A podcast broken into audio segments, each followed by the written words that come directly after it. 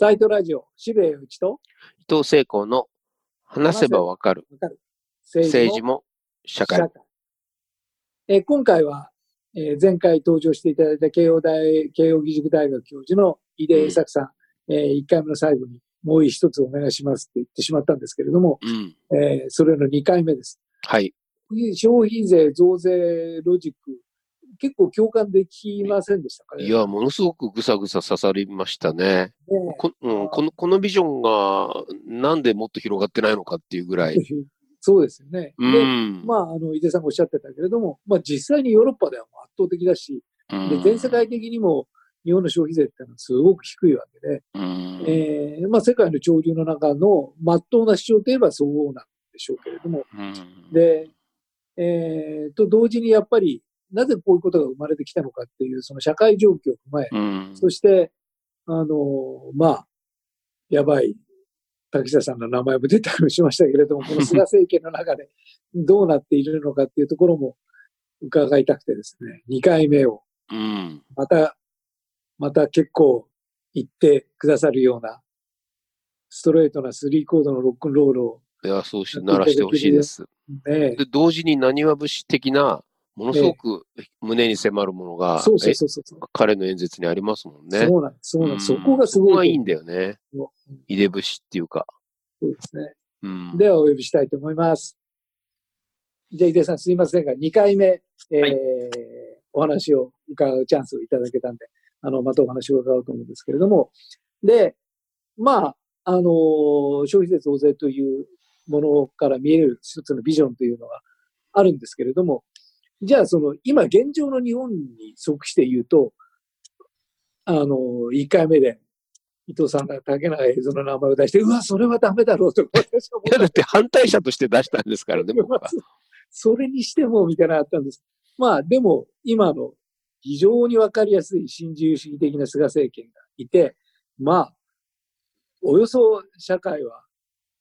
井出さんの、まあ、目指すものと全く真逆の方向に進んでいるわけです。で、やっぱり、日本って井出さんがあのご指摘しているように、ご指摘なさっているように、いわゆる高度経済成長が終わって、明らかにその衰退に向かって、えーいわゆる、それこそ竹中映像が考えるような新自由主義で拉致が開くような社会では全くなくなってきていて、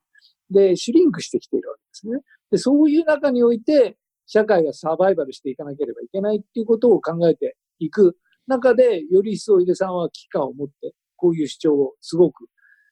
はっきりと打ち出していらっしゃるんですけれども、まあ日本の社会もそうなんですけれども、今この格差が進んでいる、その資本主義っていう経済システムが持っている限界が、まあよくグローバリズムの限界とか言われてますけれども、もう大きな転換点に来ているような気がするんですよね。で、その中のなんか先頭走ってんじゃないか、日本は、みたいな、そんな感じもあるんですけれども、この社会状況のどう今、井出さんは、その、捉えてらっしゃるんでしょう？ん、ありがとうございます。あのー好き嫌い別にしてですね、安倍政権のアベノミクスってやっぱすごかったわけじゃないですか。うん例えばどっか野党が政権取って、じゃあアベノミクス以上の経済政策やって成長戦略打ち出してってできるのって言われたらおそらく野党を支持してる人でさえ、いや無理でしょって言うと思いますよ。うんぐらいの経済政策やったわけですよね。で、おまけにね、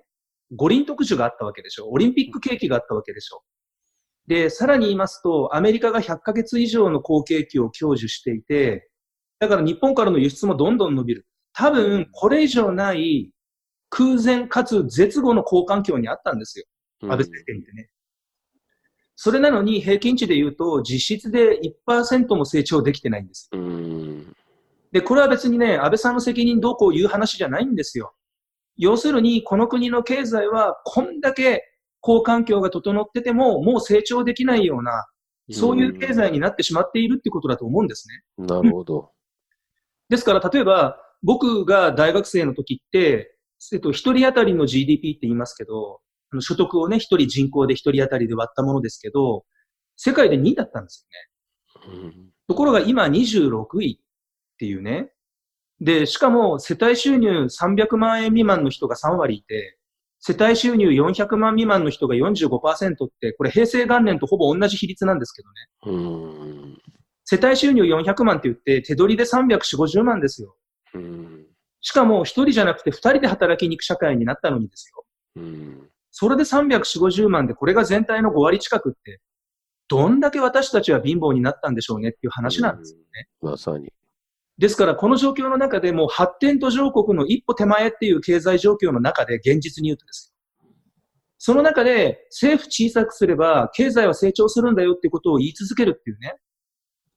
でもこれは、いや、僕の思いからすれば、幻想をばらまき続けるのはいい加減にしてくれって言いたいんですけど。うん。だけど、この幻想をばらまく幻想をばらまく人を待ってる国民がいるわけですよ。うん。だって収入がなくなって貯金できなくなったらどうやって生きていくのっていう社会ですよね。だって皆さん考えてほしいのは例えば老後の暮らしどうすんの？お家買うときどうすんの？大きな病気したら子供の学費はどうすんのって全部貯金ですよ。うん。この貯金がいきなりできなくなって絶望の未来が待っているっていうのが今の日本社会、日本経済の状況ですよね。うん。だから僕は前回申し上げたように、みんなで少しずつ税金払おうよ。スーパーに行って、例えば今100円のもの買ったら110円。これが116円に例えばなります。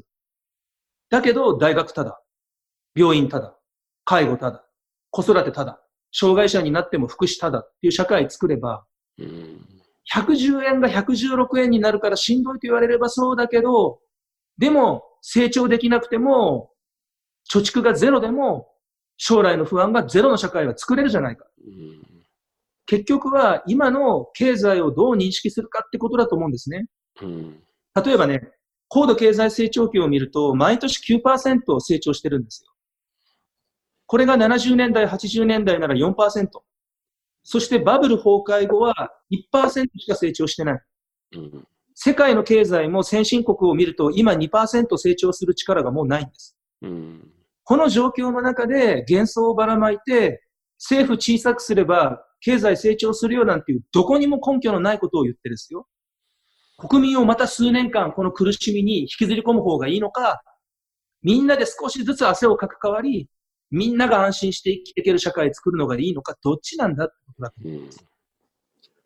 だから今、その菅政権の出している非常に信じ主義的な理というか、まあなんか効率さえ良くすりゃ幸せになるっていう、まああの菅さんっていうのもなかなかすごくシンプルな頭の人だなっていう気がするんですけれども、でもそれをかたくなに信じて実行しようとしていて、まあ始まったばっかりだからまだみんな気づいてないのかもしれないですけれども、これ進んでいくとやっぱりみんなちょっと、ちょっとこれまずいんじゃないっていうふうにだんだん気づいていくような気がするんですけれども、でも、まあ、あの、いつも井出さんがご指摘になっているように、やっぱりそれに対して野党がなんか、その別のビジョンを持っていくのかっていうとそうじゃなくて、それこそ携帯料金を安くするんだっていう、それが何なんだよっていう話なんだけれども、まあ分かりやすいロジックですよね。それに対して携帯料金なんか安くしたってしょうがねえだろうじゃなくて、野党が言うと、もっと安くするんだ !7000 円じゃなくて9000円にしろみたいな。それ、ただ単に乗ってるだけじゃん、向こうの話にっていう。そういう話になってでだから、うんそうじゃなくて、やっぱり次のものを出さなければいけないんですけれども、やっぱり次のカードが野党の側にない。えー、という現状っていうのを、まあ、それこそ民進党に対して、前野さんに対して、ある意味政策提言をなさっていた井出さんが、まあ、ある意味、100点あげようと思ったのに、この人であげられないなっていう現実と向き向き合うことになった、そういう体験を踏まえて、日本における政治の可能性、あるいは、その、今回の菅政権みたいな、すごく功利主義的な政権に対してどう対抗基軸を出せるのかって、その辺ってなんか希望ありますかね？希望があるかっていうのは難しい質問ですけど、ですけど、まあ、ひとまず僕の希望をね、今から語りますけども、はいあの、結局国民が僕見透かしてるんじゃないかと思うんですよね。というのはね、あの、野党共闘っていうのは、まあ気持ちとしては正直言うとわかるんですよ。うん。まあ共産党であれ、令和であれね。それは対抗馬を出られないで、選挙区を調整した方が勝ち目は強まるわけだから、気持ちはわかりますよね。だけどね、そうすると何が起きるかというと、まあ共産党もそうだし、令和もそうだけど、消費増税反対じゃないですか。うんそうですね。だから、絶対に消費税を上げようとか、消費税どうしようとかっていう僕の話は出てこないわけですよ。うんもう野党の共闘が前提になった瞬間に、消費税の話はなしねってことになるわけですね。うんそうすると、所得税を上げる、法人税を上げる。でもそのためにはさっき言ったように、ものすっごい増税しないといけなくなっていくって、これ前回の話ですけどね。うんっていう風になっていく中で、結局は前回僕がお話ししたような消費税で薄く広くお金を集める代わり、そのお金を使ってみんなの幸せを、みんなの暮らしを楽にしようっていう、この選択肢がもう出てこないんですね。うんそれがね、あの、思想があって哲学があって消費税ダメよって言ってるんなら別にいいと思うんです。うんでもおそらくは、令和の人たちや共産党や、そういう人たちが消費税ダメよって話をするから、野党共闘で候補者を立てられたくないから、だからそこに合わせていってる姿っていうのがもう透けて見えてるわけですよ。うんそうすると多くの国民の感覚で言うと多分、あの、どんな世の中作りたいかじゃなくて、自分たちが選挙に勝ちたいだけでしょっていう、まあそこじゃないですか、要するに。うんっていう話になっていって、ずっと悪循環。だから僕はね、リーダーの責任が大きいと思う。な。るほど要するに、一人一人の政治家に任せれば、それはね、当然のことながら自分が通ることしか考えないです。うん確かに。でも、じゃあリーダーって何なの？って言ったら、一人一人がたとえそうでも、我々はこんなビジョンを持って、これで自民党に対峙していくんだから。だから各選挙区ではぶつかり合うこともあるかもしれないけれど、これで行くぞっていう人が現れるかどうか。そうそ本当は国民はそこを待ってるんじゃないんですか？う。うんうんだから確、かに。あのー僕は、えー、ゆうさんもライナーを読んでいただいたみたいですけれども、まあずっとポップミュージックと付き合っているわけですよ。で、まあポップミュージックって割と素敵な世界で、割と正しいものが勝ったりするわけです、常に。で、えー、そこが素敵なんで私はここから離れることができないし、まあ、あの、楽しいわけですけれども。で、例えば、ダメな音楽があるとするじゃないですか。例えばそのなんかもう昔ながらのそういう 生っちょろいポップミュージックがつまらんと。で、それより新しいものをやるんだっていう時に、例えばまあアイドルはつまらない。アイドルは歌が下手だ。みんな同じ歌ばっかりだって、いくら言ったってしょうがないんですよ。で、アイドルを聴いてる人たちは、いやーもうアイドルの歌って最高だよね、なと思って聴いてるわけじゃなくて、それは楽しいから聴いてるわけで、で、そこで文句言ったってしょうがないわけですよ。まあ、いわゆる野党みたいに。で、で、なんでお前らいつまではアイドル聴いてるんだって、アイドルはこんなにつまんないのに、こんなに、あるいはつまんない歌謡曲ばっか聴いてるんだって、そんなことやったってしょうがないわけで。で、それがどう駆逐されるかっていうと、例えば、まあ、60年代のポップミュージックシーンにおいてはビートルズっていう新しい価値観が出てきたわけです。そうすると、ビートルズが全てを変えちゃったわけですよ。で、それは、その、ビートルズ、アイドルがつまんないとかなんとか言ってないで、俺の音楽はこういう音楽なんだからいいじゃん。ああ、俺たちが求めていたのはそれだって言って、みんなついていったわけですよね。で、井出さんパンク好きだっておっしゃってましたけれども、パンクも、やっぱり今のなんかこんななんか産業ロックみたいなつまんねえし、愛も変わることやってたってしょうがねえだろうって、まあ言ってはいるけれども、文句を言ってるんじゃなくて、やっぱりスリーコードのロックロールを鳴らしたわけですね。だ、これかっこいいじゃん、気持ちいいじゃんっていうことで、まあパンプ、パンクロックは世界を変えることはできませんでしたけど、ポップミュージックを全部変えることはできなかったけれども、やっぱり何がしかの改革を行われたわけですね。で、例えばヒップホップなんてものすごい革命的な、もうメロディーも何にもないわけのわからない、ただ喋ってるだけの音楽です。で、それがポップミュージックの主流になってしまったっていう、まあ数々の奇跡が起きている、そういうことなんで、まあ割と信じちゃってるわけです変化を私なんか。だからそれと同じことだと思うんですね。だから1回目に皆さん言ったけど、野党はもう夏メロばっか歌ってんですよ。昔の反戦フォークみたいなのばっか。で、ここの反戦フォークはすごく素敵なメッセージがあるんだよ。でもそれ聞き飽きたし、面白くないし、メロも良くないし、歌詞も古いし、いや、でもだってここでは正しいことが歌われているんだっていう、そういうことの繰り返しなんですね。で、僕、家さんのおっしゃっていることですごく面白くて、なんでリベラルは共闘できないかっていうことをおっしゃっていて、で、左翼はすぐ喧嘩するっていうで、やっぱり正しいことの競い合いになっちゃうんですよ。俺のが正しい、俺のが頭いいっていうことの競い合いなわけです。で、まあ、僕もその伊藤さんもやっぱりその左翼的な村の住民なんで、そういう人たちと向き合うことが多いんですけれども、まあ、喧嘩することも多いわけですよ。もうなんかもううざってえなっていうことがすごくあるわけですね。で、そこではやっぱり、その新しい価値観と、新しいパンクもなければ、ビートルズもなければ、ヒップホップもないわけですよね。だから、それが生まれない限りダメなんじゃないかなという気がしていて、で、結構井出さんの論理ってパンクですよね。だから、そこが、あの、が論理はパンクかもしれませんけどね。うんそこがすごいなと。もしかすると、僕という一人の学者は、もしかすると、新進気鋭の演歌歌手にならないといけないかもしれないですね。そうかも。というのは、うんあ。の、僕が、僕がね、明日革命を起こせるんだったらそれはいいですけど、おそらく全国を回ってね、同じ歌をね、延々と歌い続けなければいけない。新しい歌をね、みんなが感動する演歌歌手にならないといけないかもしれないですね。うんそうかもしれないですね。でもね、あの、一年一年は小さな少ない変化だったとしても、それを10年続けたときに、10年前と10年後を比べると、ものすごく世の中変わってるってことはあるんですよね。うん。だから、なんか世の中を革命的に変えていく演歌歌手がいてもいいのかもしれません。うん。うん。いや、すごい面白い例えですね。いや、でもさっきおっしゃったね、あの、正義を語る、正義の競い合いで正義を押し付けるっていうのは、本当にね、左の人たち、まあ自分も含めて反省して考えなきゃいけないけど、限界ですよね。そうですね。あのうん正しさを競い合ってもダメなんです。新自由主義さっきね、お話あったけれども、新自由主義って僕らはすぐに間違ってるって言っちゃうんですね。うん。うん。でもね、国民目線で言うとね、正しいか間違ってるの問題はどうでもいいんですよ、きっと。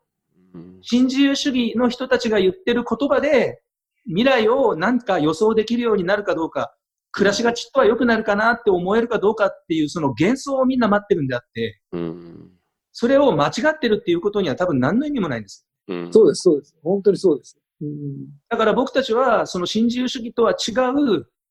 あ、これだったら幸せになれるかもしれないっていうリアリティのある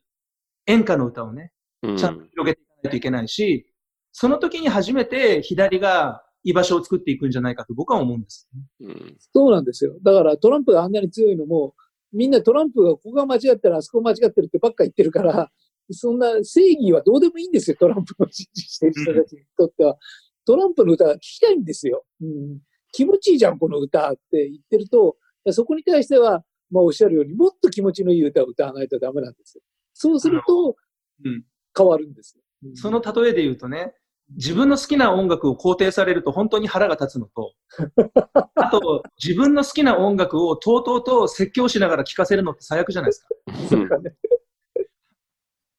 僕の周りにそういう、あの、本当音楽の話でね、そういうのたくさんいて、もう苦痛極まりなかったから、だから、やっぱり左は自分も含めてそこから飛び出していかないといけない。うん。みんないい確かね、この音楽って聞きたくなるような音楽をね、にうん。それはたとえ演歌であってもいいから、演歌はダメよっていうふうに決めつけない。それが大事だと思います。そうね。いや、だからトランプの強さはそうだなっていうのを思っていて、いや、それに勝つためには、そのなんかね、また逆のことやっててしょうがないなという感じして。だからその、井出さんのすごくパンクなあり方、あご本人は、あの、新しい演歌歌手とおっしゃいますけれど、すごく面白いですよね。